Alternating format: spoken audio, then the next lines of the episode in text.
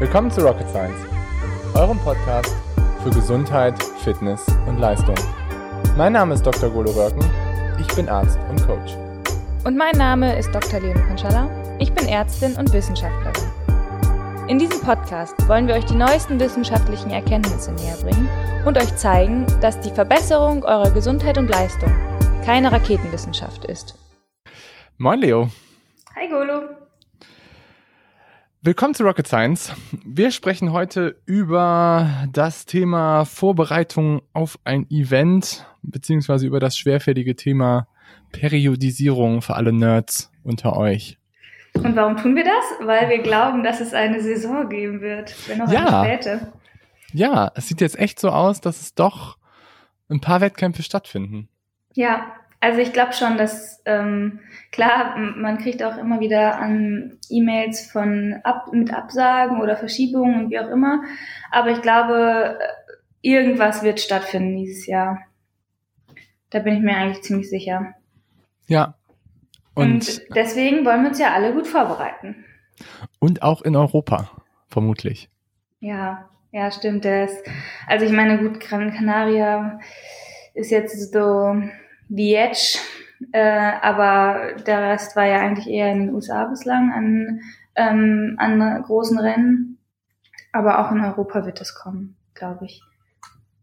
Ja. Weil, also man kann halt einfach nicht alles dauerhaft jetzt irgendwie runterfahren und sagen, Teststrategien vertrauen wir nicht, wir machen, wir erlauben nichts, das wird einfach nicht klappen. Von daher gehe ich auf jeden Fall davon aus, dass wir auch in Europa, auch in Deutschland dieses Jahr ein paar Wettkämpfe haben werden.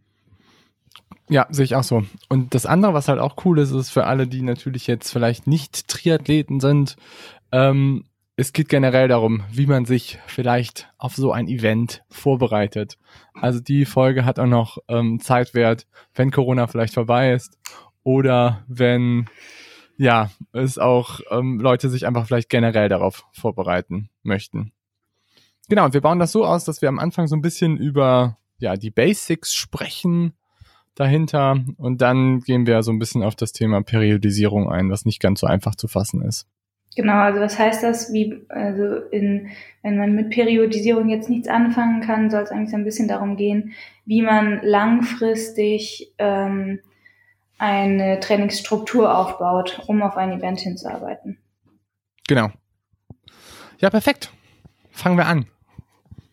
Fangen wir an mit den ähm, Basics und ähm, wie man ja, wie man sich quasi generell so etwas angehen sollte, so ein Event irgendwie reinzugehen. Und soll ich anfangen? Auf jeden Fall. You're Okay. the coach. Okay, und da, ähm, ich finde immer, es gibt da zwei Prinzipien, die ich sehr, sehr wichtig finde.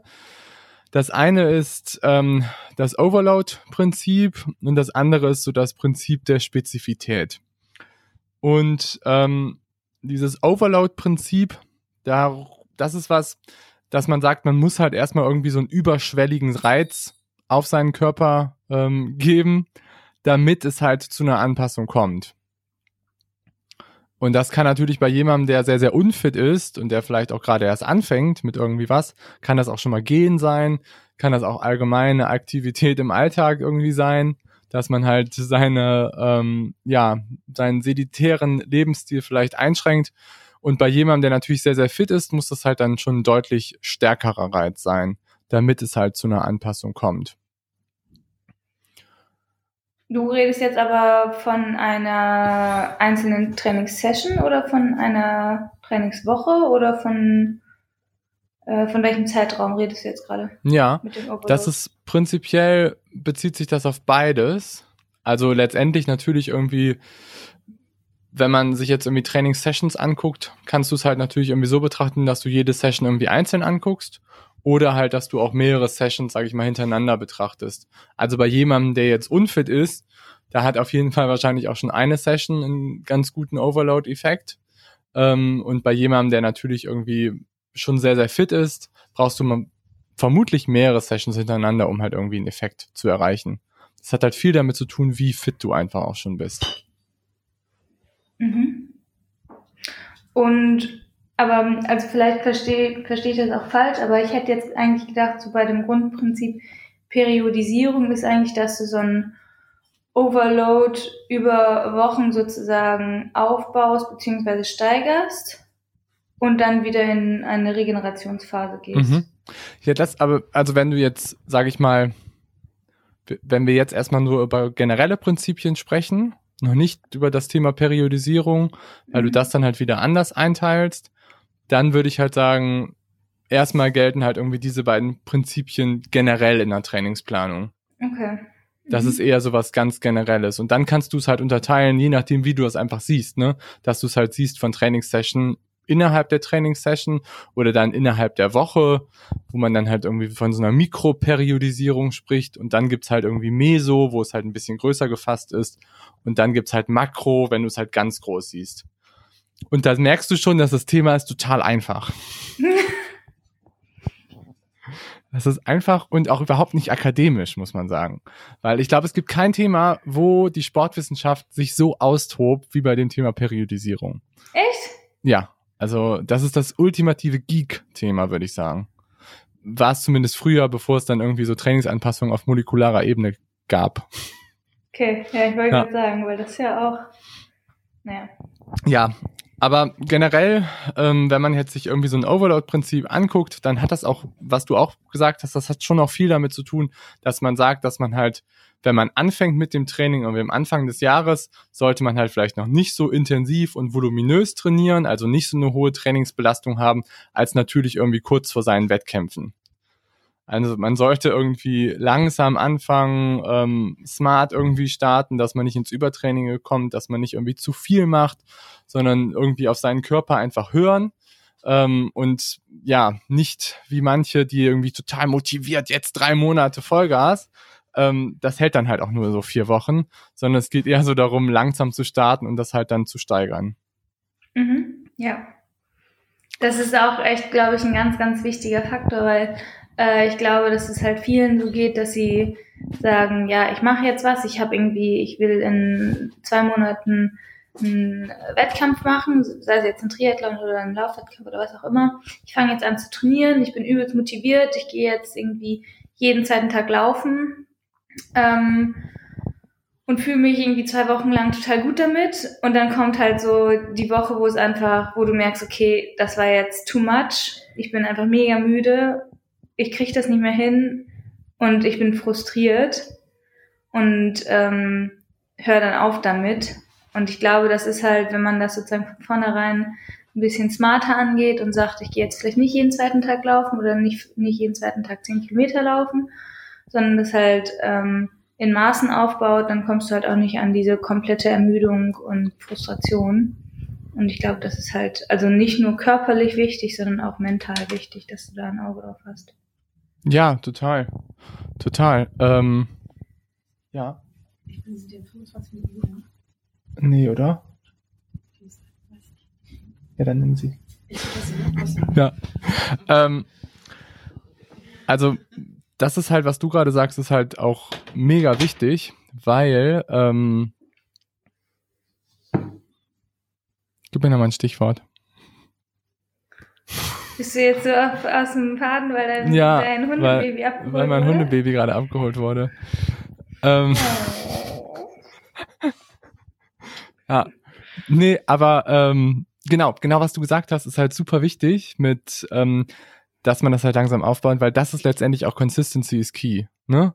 Also, dass du halt Konsistenz so, ja, ich sag mal, von der Belastung her relativ moderat bleibst, dass du halt nicht diese krassen Peaks hast von der Belastung her dass du jetzt mhm. irgendwie mal sagst, das ist halt der Klassiker im, im Trainingslager. Das ist der ultimative, richtige Klassiker, muss ich sagen. Ähm, kann ich dir auch die besten Beispiele zu geben. Und ist zwar, ja, also Athleten, die halt nur fünf, sechs Stunden die Woche trainieren oder sechs, sieben den ganzen Winter durch, fahren ins Trainingslager, trainieren 25 bis 30 Stunden, zwei Wochen lang und denken, dass sie mit der Form ihres Lebens zurückkommen, fahren nach Hause und die Saison ist einfach gelaufen es ist einfach, also weil die sich so ermüdet haben dadurch natürlich irgendwie, dass es nie mehr halt dahin zurückgekommen ist. Ja, was soll man dazu sagen? Gut, dass wir alle dieses Jahr nicht ins Trainingslager gefahren sind. ja, nee, aber das ist halt auch so, man, man muss natürlich irgendwie so einen Trainingsstimulus langsam aufbauen und es aber auch kontinuierlich halt durchziehen. Es bringt halt auch nicht so viel, wenn man halt sagt, ich möchte irgendwie in der Langdistanz oder irgendwie was Großes im Juni, Juli planen und dann fängt man halt erst im Februar, März an. Das ist einfach zu spät. Also oh das ist einfach, ja, du hast ja das ganze Jahr trainiert. Du trainierst dann halt spezifisch für das Event eine gewisse Zeit lang, ja. Aber du trainierst ja quasi das ganze Jahr über. Weißt du? Ja, ja, ja. Genau. Ähm, ja, und da gibt's halt auch dieses Prinzip dieser Superkompensation. Ich weiß nicht, sagt dir das was? Ja, das finde ich, also da haben wir auch schon mal drüber geredet, ich glaube in äh, einer unserer ersten Folgen und da habe ich das auch angebracht und dann meinte es noch so, ja, ja, super Kompensation. Oh, bist du noch da? Ja. Okay. Ich sehe dich gerade nicht mehr. Ähm, super Kompensation, äh, das ist, ähm, das ist ja auch so ein Mythos, wer weiß, ob das wirklich gibt. Da bin ich jetzt mal gespannt, was du jetzt dazu sagst. Äh, ja. Oder ich habe das falsch in Erinnerung, aber ich glaube eigentlich nicht. Nee, ist ja auch ähm, das Problem bei diesem Ding der Super Superkompensation ist, dass man halt sagt, ein Training löst das aus. Also nur dieses eine. Also das heißt, du guckst irgendwie Training, Verbesserung. Das ist halt, weißt du, das ist halt total einfach betrachtet, dass man halt sagt, du äh, machst ein Training, und dann wirst du dich verbessern in allen Bereichen. Also das heißt, dein muskuloskeletales System wird besser, dein Herz-Kreislauf-System wird besser, deine Bänder, Sehnen, Gelenke werden besser, dein neuromuskuläres System wird besser. Alles wird einfach gleichzeitig besser. Aber das Problem dabei ist, dass jedes halt irgendwie eine bestimmte Anpassungszeit braucht, um sich halt an irgendwas anzupassen. Das ist das Problem an dieser Superkompensation. Weißt du? Gut, aber die Superkompensationstheorie sagt ja auch, dass du praktisch über in deinem Training über deine ähm, deine Möglichkeiten hinausgehst, in eine Ermüdung gehst, ähm, damit trainierst und dann sozusagen im Rebound-Effekt praktisch dein Körper sich nachbaut und anpasst an das Training und du dich dadurch verbesserst. Mhm. Das ist ja, das schließt jetzt ja nicht aus, dass irgendwie meine, meine Sehnen und Bänder viel, viel länger brauchen als mein Muskel. Nee, nee, nee. Ah, das, das ist, sehe ich ja auch. Das würdest du auch als richtig ansehen, oder? Mhm, ja. Ja, ja sehe ich auch so. Das sehe ich auch als richtig an. Ich meine nur, dass es dann halt so ein bisschen missbraucht wurde, dass man halt sagt, du musst halt so einen Reiz setzen, ähm, damit du halt einfach besser wirst. Und der muss halt immer überschwellig sein. Und das mhm. ist halt mhm. schwierig, das wirklich immer dann genau zu differenzieren zwischen den verschiedenen Systemen. Ja, okay, das verstehe ich, ja. Weil dass nur, halt, weil, ja. Mhm. Genau, dass man halt irgendwie sagt, pass auf, ähm, dein Herz-Kreislauf-System und deine Muskulatur hat sich super gut angepasst an das alles, an dein Training, total gut. Aber deine Achillessehne macht schlapp oder dein Knie macht schlapp oder du hast halt da den irgendwie, ja, Stress, der sich halt irgendwie, den du halt drauf gibst und ähm, das dauert halt viel, viel länger. Ja. Ne? Und das haben auch, glaube ich, das haben ja auch viele Läufer, auch viele Triathleten gerade, die halt einfach dann fünf, sechs Monate fast gar nicht gelaufen sind und dann halt irgendwie wieder anfangen und sagen, ich mache jetzt irgendwie den gleichen Trainingsstress wie vorher im Laufen. Und zuerst geht das ganz gut, aber dann nach irgendwie zwei, drei Monaten hast du halt die übelsten Achillessehnenprobleme. Weil deine, dein Bandapparat sich halt daran nicht anpassen kann. Ja, und das ist natürlich auch schwierig zu, also um da nochmal, also das eine ist natürlich Anpassung an Reize, aber auch mit der Superkombination nochmal, du brauchst ja für einen überschwelligen Reiz auf deine Bänder und Gelenke was ganz anderes als einen überschwelligen Reiz, Reiz für dein Herz-Kreislauf-System. Das heißt, du kannst es eigentlich nicht in einer Trainingssession abbilden, beides zusammen. Oder selten, würde ich sagen. Das ist anspruchsvoll auf jeden Fall. Ja. ja.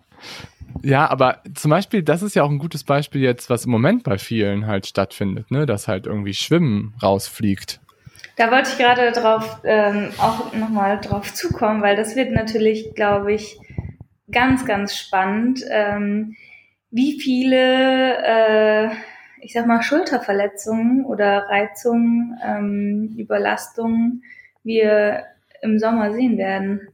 Wenn entweder Freibäder wieder auf sind oder äh, die Open Water Season ähm, beginnt und die Leute dann ja am besten gleich halt natürlich mit dem Neo ähm, schwimmen gehen und einfach massiven ähm, Druck auf ihre Schultern auf einmal wieder ausüben, den sie vielleicht ähm, ja jetzt ein halbes Jahr mindestens nicht hatten. Mhm. Ja, denke ich auch, dass das ein großes, also Schwimmen ist Gott sei Dank natürlich nicht so stressig wie Laufen von der mechanischen Belastung, aber ich sehe es auch so wie du. Also da muss man natürlich schon aufpassen, dass man das halt nicht diesen, die Trainingsbelastung dann halt immens jetzt innerhalb von kürzester Zeit wieder dahin fährt, wo sie war. Ja, vor allem, also ich finde, das ist echt nicht zu unterschätzen. Ich weiß nicht, wie es, also klar, für, für die untere Extremität ist Schwimmen natürlich nicht so be mechanisch belastend. Ähm, aber ich finde halt, wenn du dein Neo das erste Mal schwimmst nach dem Winter, dann ist der einfach, also vielleicht habe ich auch einen blöden Neo, aber ich habe das Gefühl, dann ist der einfach noch steifer als am Ende des Sommers. Hast du ihn in Wasser eingelegt? Über den Sommer, genau, ja. Aber, also, oder mir fällt es einfach schwerer, ich weiß es nicht. Aber ich finde, das ist schon extrem ähm, anspruchsvoll für die Schultern. Selbst in Jahren, wo ich im Winter geschwommen bin, finde ich einfach das erste Mal Neo-Schwimmen ist einfach nochmal anders. Mhm. Und wenn ich mir jetzt vorstelle, du kommst aus einer sechsmonatigen Schwimmpause und gehst dann gleich mit dem Neo schwimmen, ich glaube, das ist schon ein riesiger mechanischer Impact auf die Schultern. Ja, ja. Ja, das denke ich auch, wenn du. Ich meine, der Neo verhindert ja die Bewegung so ein bisschen, ne? Ich weiß nicht, ob der Impact dann höher ist auf der Schulter. Naja, du arbeitest ja schon immer dagegen an. Mhm. Ja, stimmt, natürlich. Und ich muss auch sagen, nach dem, also nach einer, nach einer Schwimmsession mit dem Neo habe ich schwerere Arme als ohne. Ich glaube, ich kann mich nicht mehr dran erinnern. ist traurig, ja. aber ist echt, glaube ich, wahr. Ja, doch, das ist so ein unangenehmes Gefühl, das, da kann ich mich sehr gut dran erinnern. Ja. Hm. Ich weiß es nicht. Also ich, ja, ich würde auf jeden Fall empfehlen, dass man es halt langsam steigert. Ich habe jetzt auch ein, zwei Athleten, die wieder schwimmen können und die wollten halt direkt wieder fünf, sechs Kilometer Sessions schwimmen. Und ähm, so was dann muss man doch gar nicht auf, oder? Bei dir nicht. Ach so. okay. Es gibt schon andere Athleten, die auch mal sechs, sieben Kilometer schwimmen. Echt jetzt? Ja, klar, wenn du eine Zwei-Stunden-Session hast oder so. Zwei Stunden schwimmen? you see? Room for improvement. Ja, erst ein Schwimmbad, ein offenes in Hamburg. Ja, ja, stimmt. Wobei du darfst ja auch schwimmen, also. Ja, aber also zum Beispiel jetzt, jetzt habe ich halt irgendwie zwei Wochen Spätschicht und eine Woche Nachtschicht, dann kann ich jetzt drei Wochen lang nicht schwimmen, weil, also ähm, wir haben halt irgendwie das, wir haben jetzt das, den Luxus, dass wir seit einem knappen Monat, nee, ein bisschen länger, seit fast zwei Monaten, ähm, über den Verein Schwimmzeiten haben, aber halt, das ist eine fixe Zeit und wenn man zu der Zeit nicht kann, dann hast du halt Pech gehabt. Ja. Und von daher, für mich fällt Schwimmen jetzt auch erstmal wieder flach. Mhm. Ja. ja, schauen wir mal wie sich das entwickelt. Aber wie gesagt, also startet da langsam. Macht vielleicht ein bisschen noch andere Übungen, Athletik, Zugseil. Ja, das finde ich ist auch äh, auf jeden Fall Zugseiltraining. Das ist natürlich auch wieder was. Ähm, ach, wir kommen total von unserem eigentlichen Thema ab. Aber ähm, Zugseiltraining ist für mich halt absolutes Krafttraining. Und ähm, ich finde, das ist auch nochmal spannend zu beleuchten, weil eigentlich hat man ja immer so ähm, die Prämisse ausgegeben, dass sich Ausdauertraining und Krafttraining eigentlich so ein bisschen beißt. Ähm, und das wird ja eigentlich heißen, dass wenn wir jetzt alle nur noch Zugseiltraining machen fürs Schwimmen und dann aber irgendwie Radfahren, Laufen gehen oder was auch immer, dass wir unser eigenes Training zerstören. Und ich finde, das ist eigentlich auch nochmal ganz interessant ähm, zu beleuchten, wie groß wirklich der Impact ist von Krafttraining auf deine Ausdauerleistung und andersrum weil das jetzt, glaube ich, nochmal viel wichtiger wird als sonst. Mhm, ja. Ja, lass doch da nächste Woche eine Folge zu machen. Ja, fände ich, äh, fänd ich sehr spannend. Weil Sehr da cool. gibt's echt auch ganz coole neue Erkenntnisse, dass das vielleicht alles gar nicht so schlimm ist. Mhm, ja. Und wenn ihr dazu Fragen habt, könnt ihr die auch schon bei uns ähm, gerne schon fragen über Homepage, wie auch immer. Weil du die mal so gut beantwortest, habe ich gelernt, ne? Ja, genau. Manchmal vergesse ich welche. Okay, weitermachen. Ihr könnt die sonst auch mir schicken. Ja, sonst schickt sie Leo. Leo ist auch bei uns verlinkt in den Shownotes unten. Ihr Instagram-Account zumindest, der auch gut gepflegt wird. Okay, aber nächstes Prinzip. Prinzip der Spezifität. Ja, sehr gutes, super, super wichtiges Ding, finde ich, ehrlich gesagt. Also, was heißt das? Beschreib doch mal, was ist denn, was ist für dich Spezifität Ja. im Training? Genau, also pass auf.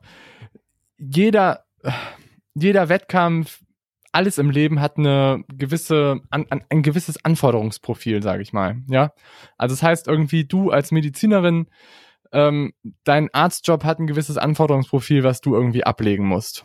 Ja, Ja, fragt sich manchmal mehr, manchmal weniger. ja, gut, Mhm. okay. Aber dein Anforderungsprofil hat nicht so viel mit BWL zumindest zu tun, ne? Oder dein Anforderungsprofil hat auch nicht so viel mit IT zu tun. Und dein Oh. Anforderungsprofil im Job hat auch nicht so viel mit irgendwie anderen Jobs zu tun, vielleicht als Kindergärtnerin. Manchmal ein bisschen mehr, manchmal ein bisschen weniger. Aber generell hat jeder Job ein Anforderungsprofil, was du halt irgendwie zu dem Zeitpunkt erbringen musst. Und genauso ist das auch im Sport. Jeder Wettkampf hat irgendwie ein Anforderungsprofil. Also das heißt irgendwie eine gewisse Spezifität, die du machen musst. Ne? Das heißt irgendwie so eine gewisse Intensitätszone, die du halt aufrechterhalten musst für einen gewissen Zeitraum, wenn du jetzt irgendwie Triathlon zum Beispiel nimmst. Ja, also das heißt, du hast irgendwie die Mitteldistanz, wo du dich halt meistens irgendwie so im Medium-Intensity-Bereich befindest und das musst du halt über einen Zeitraum von vier, fünf, sechs Stunden durchhalten. Mhm. Okay, das ist halt so, das ist die, die spezifische Anforderung an dich in dem Wettkampf. Das heißt irgendwie, dass du, ich sag mal, nehmen wir jetzt irgendwie nochmal das Beispiel Triathlon, Mitteldistanz. Welches Fahrrad benutzt du? Welches Material benutzt du? Wie verpflegst du dich im Rennen? Welche Intensität wird von dir quasi verlangt? Ähm, wie sind solche Faktoren wie Hitze, ähm, Uhrzeit, sonst was? Das sind alles Faktoren, die sind spezifisch zu diesem Event und zu dem Wettkampf. Mhm. Ja?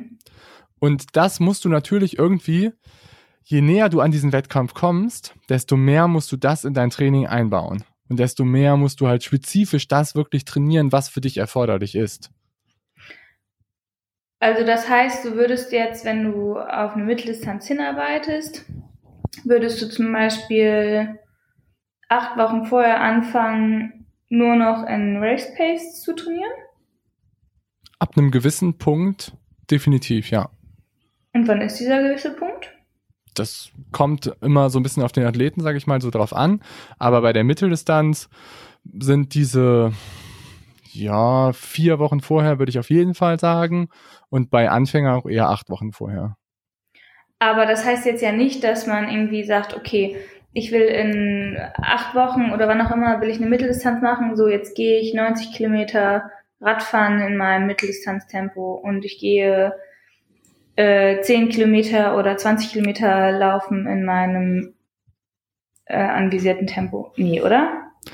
Nee, das ist ja dann auch wieder Overload-Prinzip, ne? Dass du nicht irgendwie dann so einen überschwelligen Reiß setzt. Aber das heißt dann zum Beispiel, ähm, du warst irgendwie vier Wochen vorher viermal zwei Kilometer im Renntempo. Oder Okay. du machst irgendwie auf dem Fahrrad zweimal 20 Minuten im Renntempo und zweimal 30 Minuten im Renntempo. Mhm. Okay, Schmeißt aber verstehe. dafür alles andere, was du halt sonst noch so als kleines Beiwerk machst, ähm, Stichwort V2 Max Intervalle, raus. Das kleine Beiwerk. Ja. Ja, aber das ist halt das, was total viele immer machen. Und dass die halt irgendwie kurz vor den Wettkämpfen dann anfangen, oh, jetzt fange ich nochmal an, irgendwie meine V2 Max zu verbessern. Aber das ist, das bringt dich im Wettkampf nicht weiter. Oder Krafttraining machen. Ja, oder Krafttraining machen. Am besten noch zwei, drei Tage vorher. Maximalkraft, genau. würde ich sagen. Ja. Schön so Angsttraining. Ah, ich gehe noch mal schnell ins Fitnessstudio. Okay, gibt's gerade nicht, aber rein theoretisch. Ja, ja. Ja, aber dein Körper erinnert sich einfach an alles, was du absolvierst und wenn du halt viel irgendwie in dieser Rennintensität trainierst und da halt irgendwie viel drin arbeitest, dann wirst du halt ökonomischer in dem Bereich. Okay. Und, und gerade so dieses Ding V2 Max FTP nervt mich halt mittlerweile schon sehr. Weil alle irgendwie nur sagen, ja, ich muss meine V2 Max verbessern, ich muss jetzt irgendwie in den Bereich kommen von bla bla bla. Aber ob dich das wirklich weiterbringt im Wettkampf, glaube ich nicht.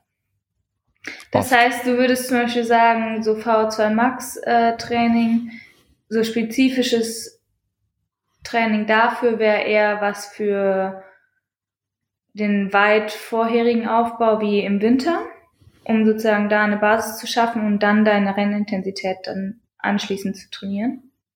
Ich würde schon sagen, dass es was ist, man muss halt schon relativ fit dafür sein. Also man kann das jetzt nicht so, ähm, okay, ich fange an mit meinem Training, ich komme aus der Saisonpause und ich mache das erste, was ich mache, ist V2 Max Intervalle. Hm.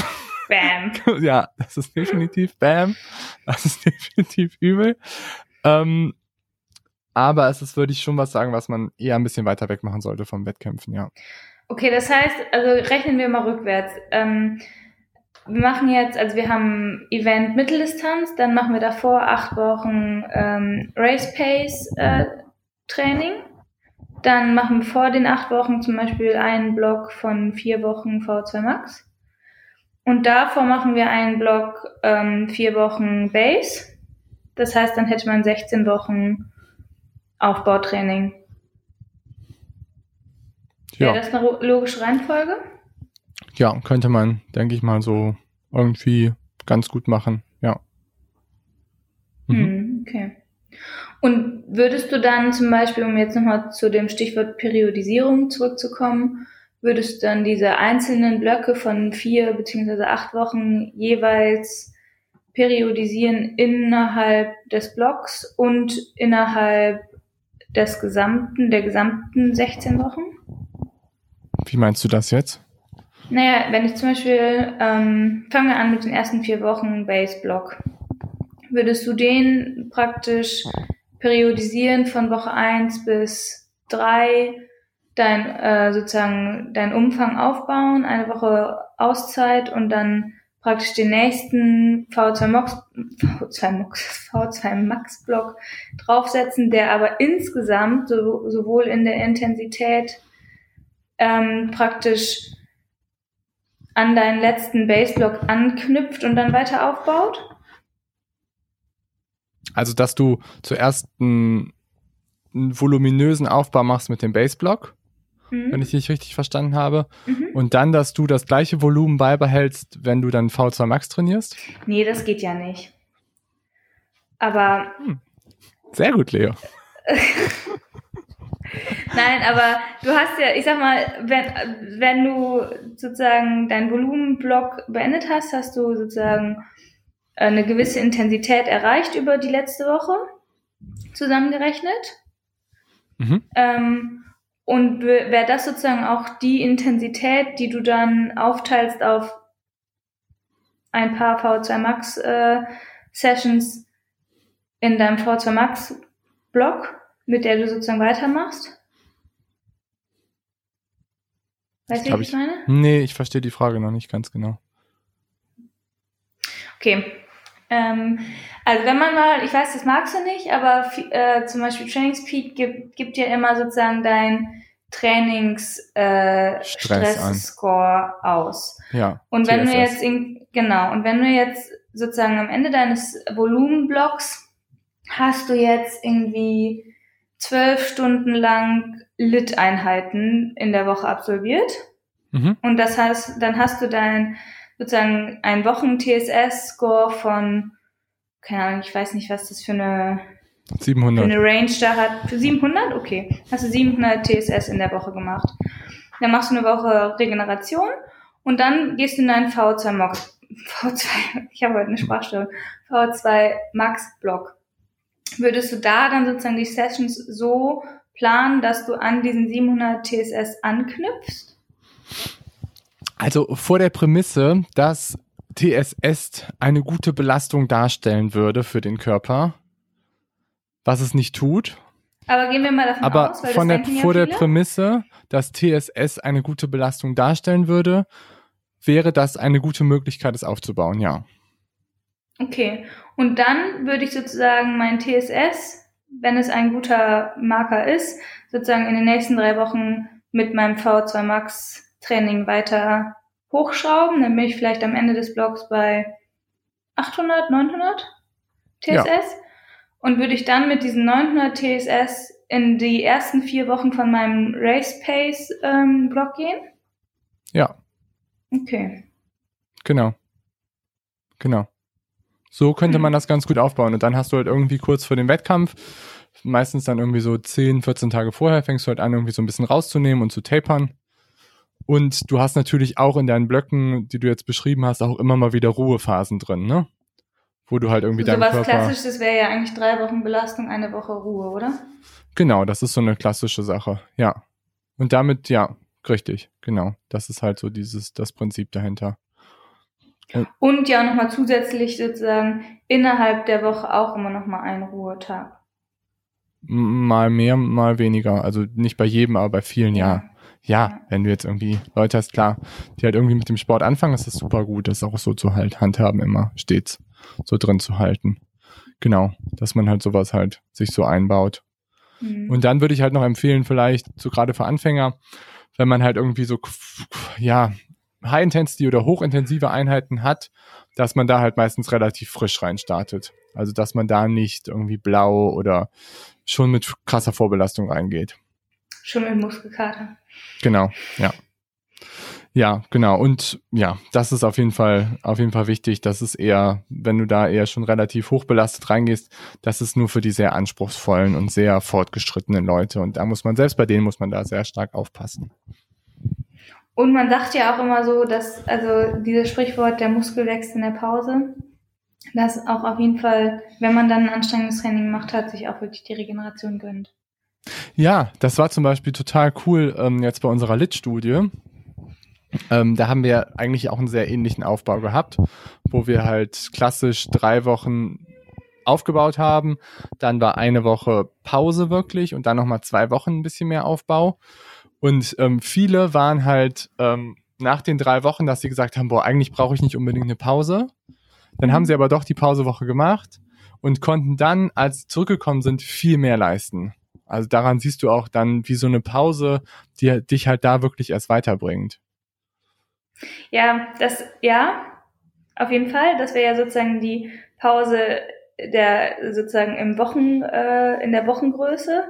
Aber was da ja auch echt nochmal spannend wird, ist sozusagen die Pause innerhalb der Woche. Du meinst dieser man, Ruhetag? Ja, der Ruhetag und auch sozusagen die Umfangsverteilung. Weil was wir ja sozusagen da auch vor allem uns angucken ist, was ist der Unterschied, wenn du praktisch dein, deine Haupttrainingstage am Wochenende hast, geblockt in zwei, drei Tagen oder halt verteilt auf sieben Tage. Genau. Dass man halt so ein Weekend Warrior Programm vergleicht mit Leuten, die, also die halt am Wochenende krass viel trainieren oder mit denen, ja. die halt in der Woche das. Was glaubst du denn? Ähm, Also ich habe mir jetzt sozusagen ähm, die Daten jetzt nicht so gruppenspezifisch angeguckt. Ich finde es jetzt so schwer, schon was zu sagen. Ähm, aber ich glaube tatsächlich, dass ähm, die Leute, die praktisch auf sieben Tage verteilt trainieren, dass sie die Einheiten qualitativ besser bewältigen.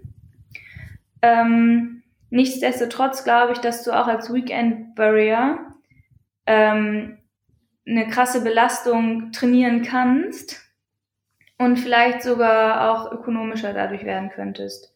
Weil wenn du das, also das ist jetzt ein weiter Sprung, aber wenn du das vergleichst mit zum Beispiel ähm, ökonomischen ähm, Faktoren im Cycling, ähm, ähm, da siehst du halt auch, dass manche Leute praktisch nach einer langen Litbelastung durch spezifisches Training noch dann ganz am Ende praktisch Five-Minute-Best fahren können, während andere, die sozusagen nie solche langen Ausdauersachen trainiert haben, das halt nicht können.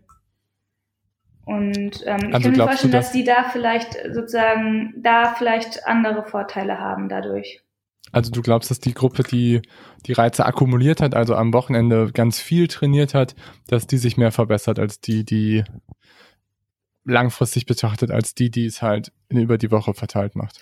Nee, glaube ich nicht. Ich glaube, dass sie sich in verschiedenen Sachen verbessern. Ach so. Ich glaube, ich glaub, dass sozusagen die, die sozusagen über sieben Tage ihr Training streuen, dass die praktisch bei Faktoren wie Laktat-Threshold und V2 Max und solchen Sachen, dass die besser werden. Ich glaube aber, dass die, die praktisch am Wochenende geblockt trainieren, dass die ökonomischer werden. Cool. Coole Hypothese. Finde ich gut. Kann ich mir auch vorstellen. Ja, let's see. Ja. Oh Gott, ja. jetzt haben wir gespoilert und jetzt wird das wer anderes veröffentlichen. ja, Leute, gar kein Problem. Ich habe nicht so viel Angst. genau, zieh das einfach auf. Das ist ganz einfach. Geht ganz schnell. Ist schnell erledigt. nee, habe ich nicht so viel Angst vor, muss ich sagen.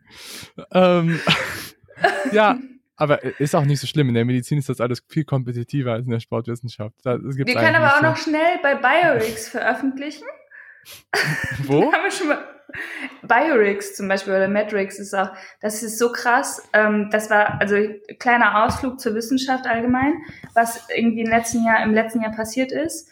Ähm, es gibt halt sozusagen so Preprint-Server, wo du halt dein Manuskript schon, ich sag mal, noch nicht mal, es ist eigentlich noch nicht mal ein Einreichen, sondern es ist wirklich nur ein Hochladen. Du kannst dein Manuskript, was noch nicht veröffentlicht ist, kannst du auf Server hochladen mit all deinen Daten ähm, und sagen, hier, das sind unsere Daten, das haben wir schon gemacht.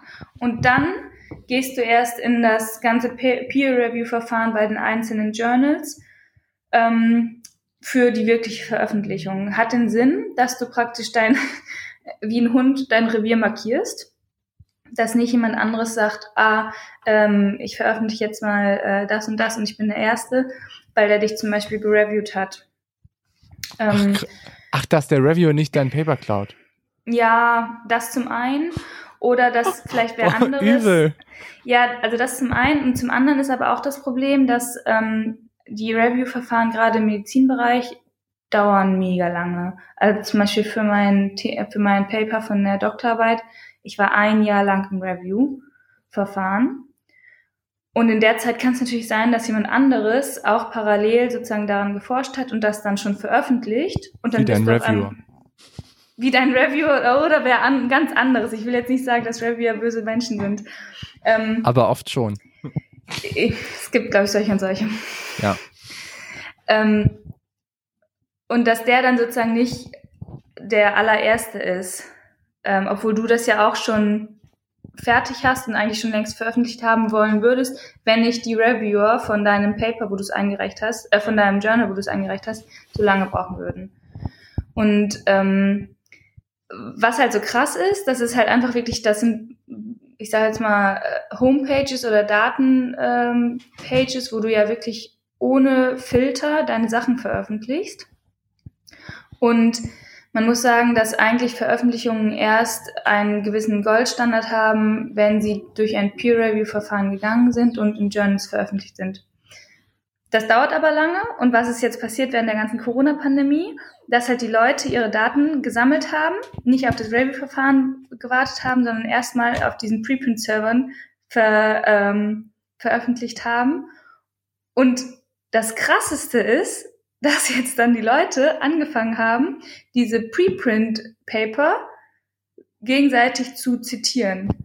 Also das ist sozusagen so, als wenn du praktisch ein, ähm, ein noch nicht äh, gedruckten Artikel aus der Wochenzeitung äh, schon zitierst, obwohl der erst irgendwie nächste Woche veröffentlicht wird. Ach, und das krass. heißt, ja, und es ist jetzt, es ist so krass, wenn du die ganzen Covid-Paper liest, da sind die ganzen, also wirklich, ich glaube, die Hälfte der, der, ähm, der Referenzen sind von irgendwie Biorix, Metrix, was auch immer, von irgendwelchen Preprint-Servern. Und dann passieren aber auch so Sachen, wie zum Beispiel mit der Sputnik-Veröffentlichung. Ähm, äh, dass halt die Leute denken, so ja, war ja schon auf dem Biorix, wir, wir peer-reviewen das jetzt nicht mehr so richtig, richtig gut. Und dann sind halt einfach krasse Rechenfehler damit eingegangen, die dann beim Lancet veröffentlicht werden. Aber ja. Echt? Mhm. Also wenn du dir mal das, die ähm, die unkorrigierte Version vom Lancet anguckst für das Sputnik-Paper, da fehlen halt einfach Patienten in den Rechnungen. Das Aber war das Lancet Paper positiv für Sputnik oder negativ? Es war positiv für Sputnik. Ach echt? Oh. Ja. Hey, hey. Naja, gut. Ja. Hm. Naja. Ja. Kleiner, Aus kleiner Ausflug. Oh. Ja, aber das ist spannend. Ähm, ich bin gerade auch in so einem Ethikboard oder ich, wir schreiben jetzt irgendwie gerade so eine ethische Studie zu Sportwissenschaft und mhm. so den Vergleich zwischen medizinischen Studien und sportwissenschaftlichen Studien.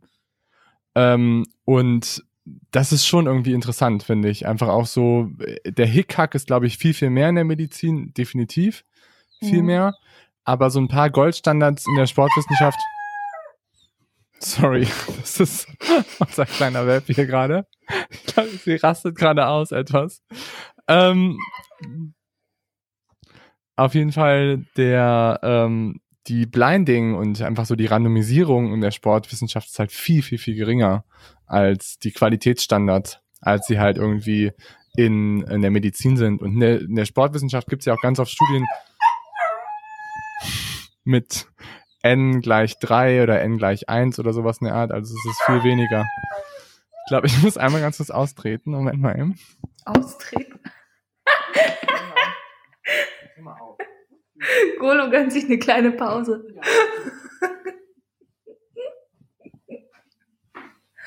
Ach, so ein süßer Hund. So, ich weiß nicht, was man jetzt verstanden hat. Auf jeden Fall wollte ich sagen, dass so ein paar Standards in der Sportwissenschaft eben so ein bisschen laxer gehandhabt werden als wie in der Medizin. Gerade so was Blinding angeht. Also das heißt, wie viel wissen irgendwie die Wissenschaftler vorher schon von den Probanden? Das ist natürlich auch sehr schwierig, so das komplett mhm. zu verblinden. Ähm, aber dadurch sinkt einfach so die Evidenz ähm, von irgendwie Papern. Und was man halt echt sagen muss, ist, dass halt häufig irgendwie Schlussfolgerungen gemacht werden von Studien mit Probandenanzahl eins bis drei. Und das ist halt echt ein Riesenproblem. Weil das ist nicht wirklich, ähm, das kann man einfach nicht wirklich statistisch so darstellen. Also da muss man halt einfach sagen, das ist keine Studie.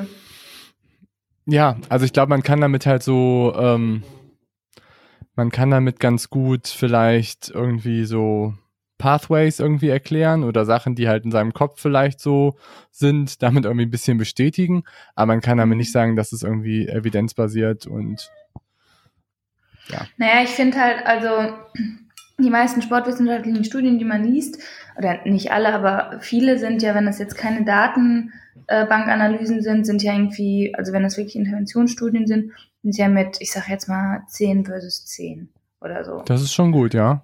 Und ähm, ich finde halt, äh, also das Recruitment ist natürlich mega krass. Und da gehört ja auch ein gewisses Commitment dazu, dass die Leute halt so eine Studie ähm, absolvieren. Also deswegen auch echt nochmal riesen Shoutout zu den Teilnehmern von unserer Studie. Ich finde es bewundernswert, wie die das echt eigentlich ausnahmslos durchgezogen haben ja. und sich an die Pläne gehalten haben. Also Mega cool, Leute, echt. Und vor allem auch über den Zeitraum. Also so krass finde ich. Ähm, das ist halt, so viele Leute musst du erstmal finden, die das machen. Ähm, das ist halt wahnsinnig cool.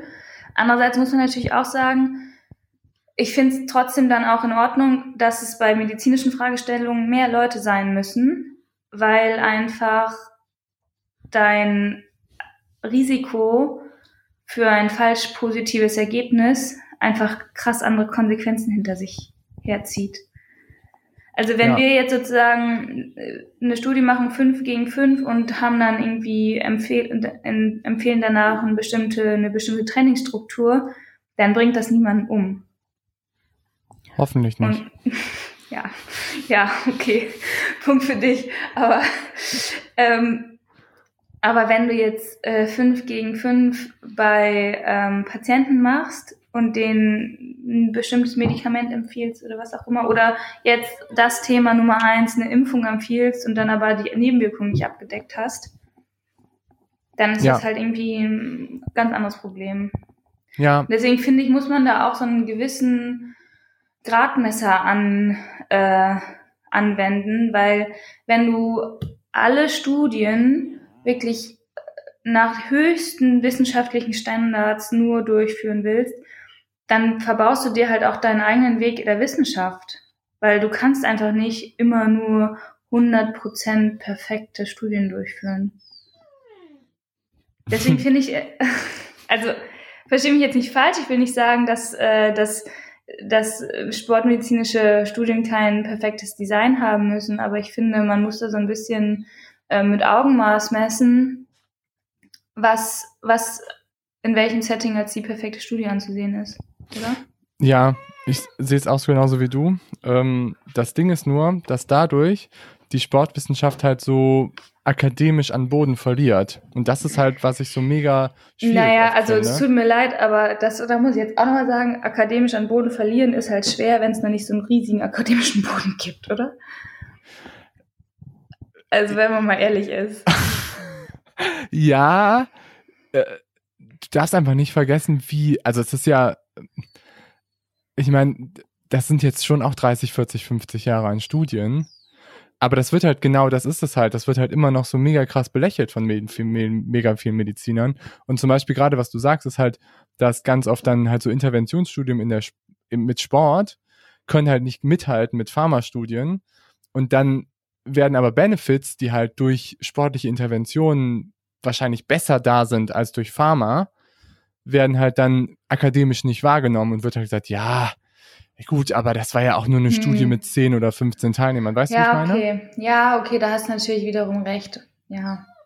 Und dann, ja, also jetzt, ich meine, die meisten Leute wollen ja eh mal eine Wunderpille haben, irgendwie einschmeißen, fertig ist. Mhm. Und ich glaube, ähm, mit Sport ist einfach auch nicht so viel Geld zu verdienen. Ähm, wenn man Boah, jetzt ich glaube, das Pharma, wird sich ändern. Ich glaube, das, ja, das wird sich echt ändern. ändern. Mhm. Ja, das denke ich auch. Ich hoffe, dass sich das ändert. Ähm, Mir geht es nicht ums Geld, aber einfach, dass es mehr sozusagen mehr als Benefit und Privileg angesehen wird. Ja, ist ja auch, ja. Hm. Spannend. Ja. Exkurs. Boah, wir haben, wir haben voll das Thema verpasst. Also wir haben ja. jetzt über komplett andere Sachen geredet. Aber ehrlich gesagt finde ich das fast besser, als wenn wir jetzt irgendwie diese Periodisierungskonzepte von irgendwelchen Wissenschaftlern besprechen, die halt genau vor 30, 40, 50 Jahren das Ganze halt aufgezogen haben und wie das Ganze halt irgendwie so aufgebaut ist. Weil letztendlich, wir haben voll vieles schon besprochen. Es gibt natürlich jetzt irgendwie diese klassische Periodisierung, was wir halt irgendwie gerade auch so besprochen haben, wo man halt sagt, dass man halt irgendwie erstmal so eine Basis legt und dann halt irgendwie immer mehr Intensität dahin zubaut. Und das. Sorry, Leute. Was ist los mit dir? Ich möchte mehr Pansen. Ja. Ähm, und ich finde es eigentlich viel spannender, wenn man halt irgendwie so über generelle Prinzipien so ein bisschen spricht.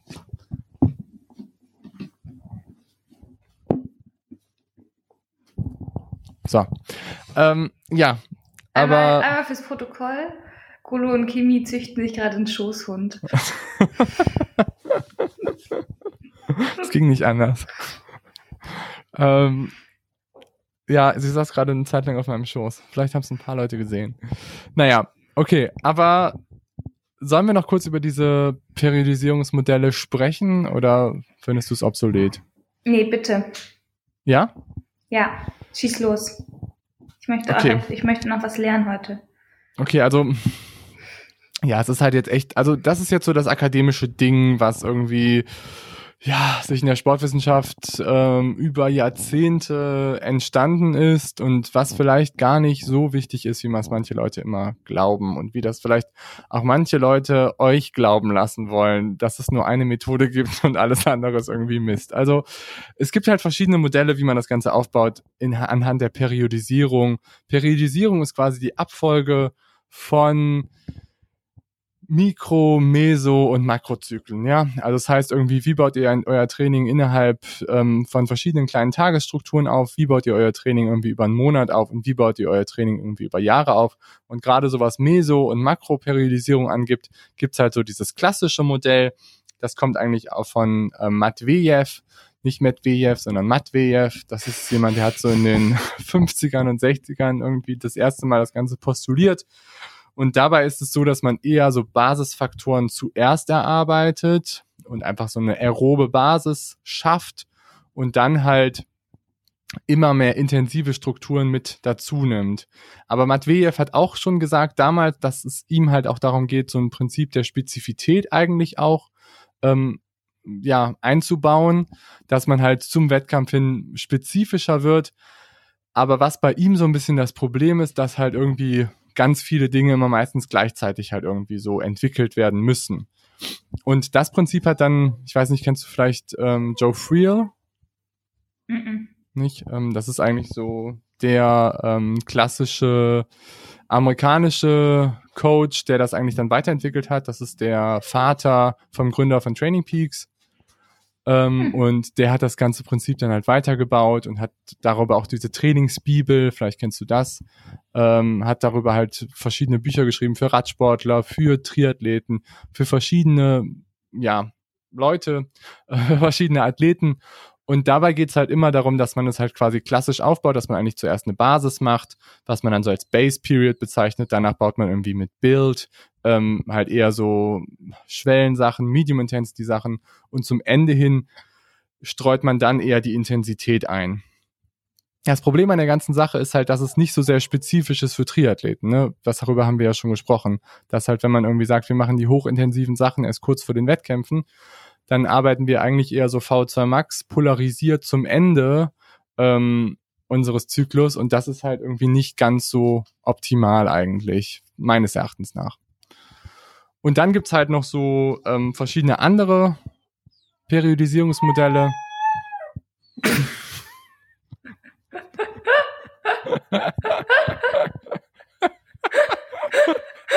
ja. Wilma will auch gerade eine kleine Periodisierung hier, glaube ich, haben, ehrlich gesagt. Ah, diesmal müssen wir, glaube ich, doch ein bisschen mehr schneiden. Naja, okay, aber dann gibt's auf jeden Fall noch andere ähm, Periodisierungsmodelle wie ähm, Blockperiodisierung, wo man halt ähm, probiert, eher gesammelt Sachen halt irgendwie so zu entwickeln. Dass man halt sagt, man setzt sich irgendwie ähm, Blöcke von drei, vier, fünf, sechs, sieben, acht Wochen, je nachdem. Und man durchläuft eher so eine, ja, sehr spitz, sehr kondensierte Vorbereitung von ähm, Sachen, die man halt irgendwie entwickeln will. Und viele, ja, ich würde sagen, die meisten Coaches heutzutage arbeiten auch eher mit, ähm, mit Blockperiodisierungssachen. Es hat sich so ein bisschen durchgesetzt und ich finde es eigentlich auch sinnvoller, es einfach auch so akademisch so ein bisschen zu, so zu betrachten. Es hat nämlich viel damit zu tun, eigentlich, wie man das Ganze einfach auch so von seinem Grundkonzept, von seiner Philosophie her sieht.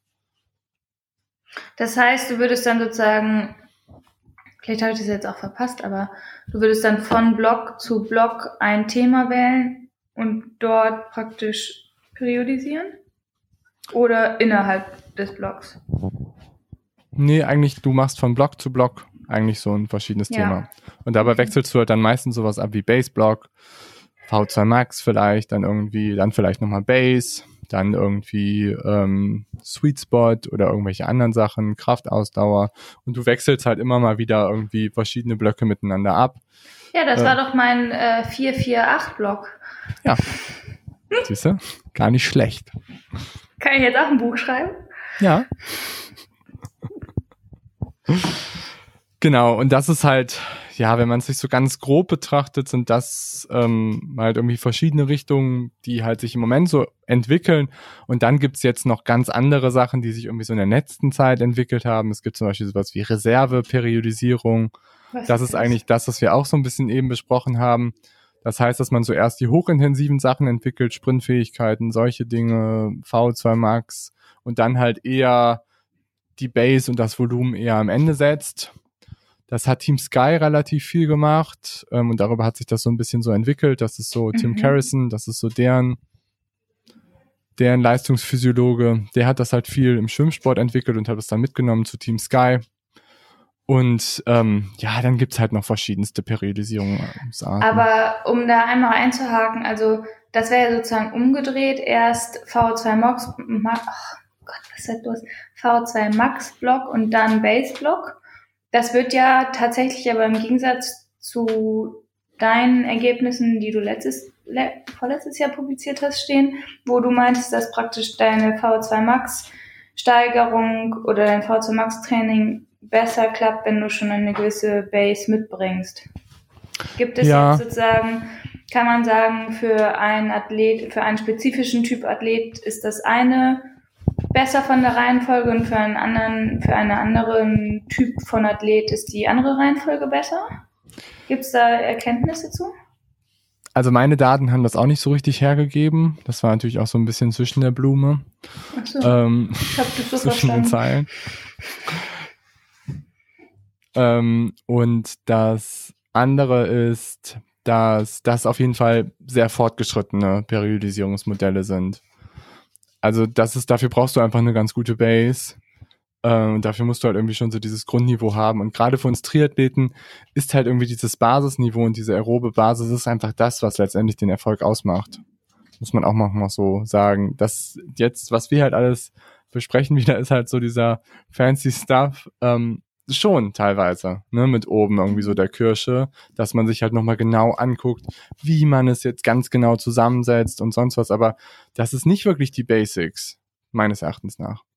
Und das sind halt auch, das zum Beispiel, dazu gibt es zum Beispiel zwei, drei Studien oder zumindestens zwei, drei Wissenschaftler, die das halt sehr, sehr stark in Frage stellen, die ganzen Periodisierungsmodelle. Und die stellen das in Frage, warum? Weil sie halt sagen, dass, also das eine ist, ähm, John Kelly heißt der und Steven Seiler und das sind halt beides echt auch ziemliche Koryphäen so auf ihrem Gebiet. Und ähm, die sagen halt beide, dass es ist halt nicht so richtig wissenschaftlich bewiesen, dass es halt so ist. Weil die Und- keine gute Studie durchgeführt haben. Nee, weil, ähm, nee, weil die Studienlage gibt es nicht so her, dass man sagen kann, dass das eine Modell besser ist als das andere. Wie gesagt, dafür fehlen einfach die großen Studien. Mhm. Es gibt halt immer mal so Einzelfallbetrachtungen, aber das reicht einfach nicht wirklich, um eine Evidenz da halt irgendwie schon zu kriegen. Aber, ne? äh, aber warte einmal kurz, die kritisieren was genau? Die kritisieren praktisch den, die Unterscheidung zwischen VZ Max Training, äh, Base Training und so weiter oder die, die kritisieren insgesamt die Periodisierung eines Aufbautrainings? Die kritisieren eher so dieses akademische Konzept der Periodisierung.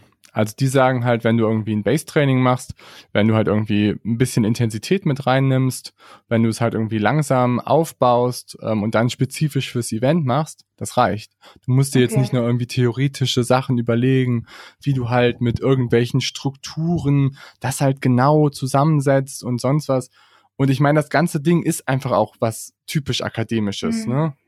Andererseits muss man aber auch sagen, dass, oder vielleicht habe ich dir das jetzt auch in, lege ich das jetzt auch in, in den Mund, aber du hast ja auch gesagt, die sagen, dass man das mit spezifischen Trainings aufbaut. Und ein Aufbau ist für mich schon in gewisser Weise auch eine Periodisierung, muss ich ehrlich sagen. Ja, die sagen halt, dass du eigentlich so eine normale Wochenstruktur hast und da machst du eigentlich meistens immer ziemlich genau das gleiche durchgehend das Jahr über. So ungefähr.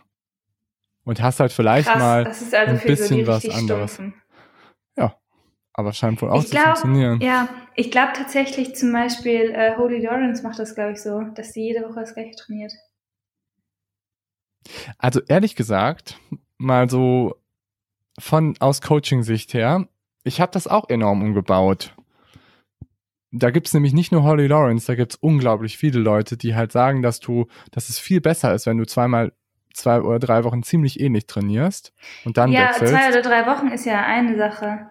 Aber das klang so, als wenn sie das sozusagen zwei, drei Monate jede Woche genau das gleiche macht. Also zum Beispiel die Finde ich auch Ingebrigtsen. krass Ne? für den Kopf. Die Ingebrigtsen ähm, haben auch eine sehr, sehr ähnliche Struktur, die sie meistens durchziehen, zumindest laut Studienlage. Und die laufen ein bis zweimal die Woche, achtmal 1000 Meter, ähm, unter, also langsamer als ihr 10 Kilometer Bestzeittempo, also eher so Schwellenbereich, nicht V2 Max. Ähm, und dann noch ein bisschen Sprints und Volumen, das war's. Ja, aber die haben ja sozusagen, also die haben ja sozusagen zwei Key Sessions die Woche, die sie wiederholen. Aber drumherum bauen sie ja. Aber der Rest ist nur Low Intensity. Ja, trotzdem ist es was anderes, als Ja, wenn ja. wirklich jeden Tag komplett one-to-one das gleiche Aber, wie, aber sag mal, jetzt wenn du so eine Low-Intensity-Session hast, was ist denn dann die Variation dann da drin? Dann läufst du nicht um den Park, sondern läufst durch den Wald. Ja, das stimmt schon, aber ich finde halt, also du hast ja so viele Variationsmöglichkeiten. Du kannst zum Beispiel dienstags kannst du Low Intensity laufen und Radfahren und nächste Woche Dienstag kannst du halt vielleicht nur laufen. Ach so, weißt du, so also, du das. Aber die machen das auch jeden Tag das Gleiche. Also ist auch genau vorgeschrieben, wann du was machst. Ja. Und das finde ich zum Beispiel auch ganz gut, dass man eigentlich so eine, dass ich weiß, das hast du halt gar nicht. Aber das habe ich probiert, sonst bei allen gleich so zu machen, dass sie halt genau die gleiche Wochenstruktur eigentlich haben einfach auch, dass sich der Körper immer genau weiß, okay, mittwochs mache ich Intervalle, ähm, dienstags mache ich das, ähm, donnerstags mache ich das. Also dass du schon eine Variation ja, okay. hast in den Sessions, aber ja, dass du genau. eigentlich die Grundstruktur gleich hast. Das ist ja auch, das ist ja auch, ähm, finde ich auch logisch, dass du zum Beispiel ja dienstags immer Intervalle machst, weil du irgendwie äh, oder Mittwochsintervalle, weil du irgendwie Montag Ruhe gemacht hast und Dienstag aufbaust und dann Mittwoch irgendwie deinen Peak hast, sag ich mal. Es macht ja Sinn, aber dann ist es ja für mich trotzdem ein Unterschied, ob ich jetzt Mittwoch Nummer eins, weiß nicht, sechsmal ein Kilometer laufe und Mittwoch Nummer zwei, viermal zwei Kilometer. Das ist für mich was anderes. Auch wenn es beides mal Intervall-Sessions sind. Okay, verstehe. Mhm. Oder, oder ob ich jetzt zwei Monate lang jeden Mittwoch achtmal ein Kilometer laufe. Finde ich es, also schon allein für den Kopf, finde ich, ist das was anderes. Wie riesig der Trainingseffekt davon ist, lässt sich sicherlich streiten. Aber allein für den Kopf, finde ich, ist das ein Unterschied. Ja. Ich weiß, Brad Sutton macht das auch relativ viel so. Aber. Wieso? Also die jede dass er halt auch, genau das gleiche Set? Dass er sehr, sehr viel oft seine Sets wiederholen lässt. Hm über auch. Ja. Ich glaube nicht so wie jetzt Holly Lawrence, wie du das beschreibst, aber schon so, dass. Ich bin mir ja noch nicht ganz sicher, das hat sich nur mal so, ich habe irgendwas mal gelesen von ihr, da hat sich das angehört. Ja, aber dass du jetzt, sage ich mal, auch so vielleicht ein Intervall-Session oder sowas in der Art, dass du weißt, die kommt irgendwie zehnmal im Trainingsblock oder sowas in der Art. Hm. Ja, spannend. Es kann, ja. ich, also ich will da gar nicht sagen, dass das irgendwie trainingsphysiologisch so einen riesen Unterschied macht. Ich glaube, für mich ist eher der mentale Faktor da ausschlaggebend. Weil wenn ich weiß, letzten Mittwoch war ich in jedem Intervall, keine Ahnung, zum Beispiel fünf Sekunden schneller pro, ähm, pro Kilometer, dann denke ich so, oh Gott, was ist denn jetzt passiert? Und dann ist nächsten Mittwoch vielleicht noch schlechter oder wie auch immer. Das kann Oder besser. Voll die, genau, das kann halt voll die Negativspirale sein. Wenn es andersrum ist, kann es natürlich auch voll die Positivspirale sein, weil du denkst, boah, ich verbessere mich jetzt von Woche zu Woche. Ja. Kann halt, also es kann halt. Bekommst. Genau, du kannst halt mega gut vergleichen, ne? Mhm. Ja. Spannend. Spannend. Hm. Ja, gut. Ja, gut. Okay.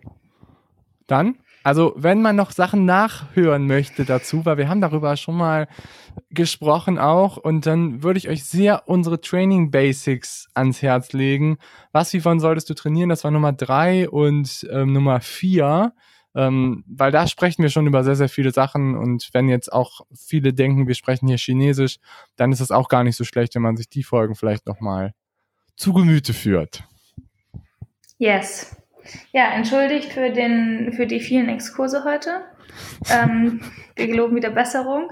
Und ähm, ja, vielleicht sprechen wir nächstes Mal ein bisschen mehr über die Kombination Kraft und Ausdauer. Das finde ich auch super spannend, weil ich ja, glaub, da bewegt sich cool. gerade auch echt nochmal viel. Ja, mega. Finde ich auch sehr, sehr gut.